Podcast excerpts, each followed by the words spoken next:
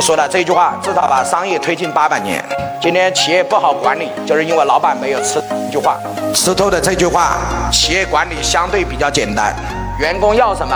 非常简单，你要什么，请拿你有的来换。像我们一个中高层主管呢王老师这儿面试，他说王老师，其他的就我都了解了，我就问一句话，我在别的地方八十万，我既然来到金华了，能不能拿一百万？我说兄弟，我能把你挖过来，一百万太小看你了，我直接给你一百二十万，你给我谈一百万，我他妈折都不给你打一百二十万。那我说毛毛兄弟，你能给我们带来什么呢？钱不是问题，问题是你有什么？那我们好好的谈一下，你有什么？拿你有的来换你要的，没毛病。谈钱不俗，心里面藏着肮脏才是俗。